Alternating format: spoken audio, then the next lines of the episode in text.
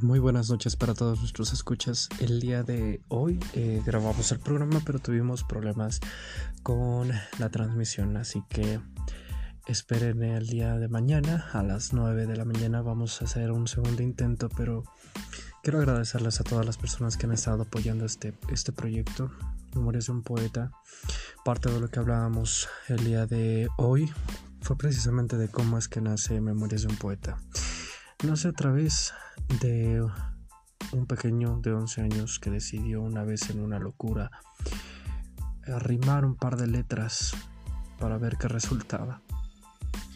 El resultado fue varias veces participar mostrando su trabajo en, homenajes. Em, pero hubo un tiempo en el que ese proyecto, ese ese niño decidió guardar sus, sus letras. No fue hace 10 años que se empezaron a mostrar en internet. Memorias de un poeta fue cuando empieza a tomar forma en un blog. Aproximadamente más de 200 poemas se encuentran en ese blog que narran toda una vida, toda una historia. Como cómo es que la vida nos, nos pone ciertos talentos o ciertas cosas. Quizá estoy siendo demasiado presuncioso al, llamarlo un talento, pero para mí es algo que yo amo, ya que esa persona, ese niño al que me refiero, soy yo. Para mí es algo que amo, que me encanta mucho, que es una parte de desahogo que ha sido difícil eh, también eh, ser entendido.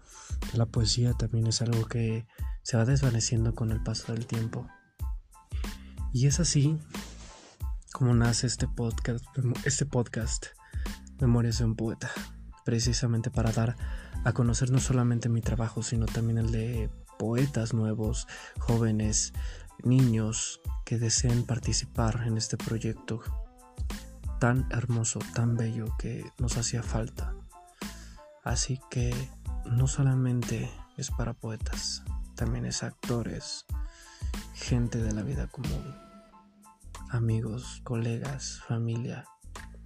Este programa es para todos, para todos aquellos que tengan algo importante que decir. Bienvenidos, no se vayan. Memorias de un poeta quedó para ustedes. Les va a encantar. Gracias.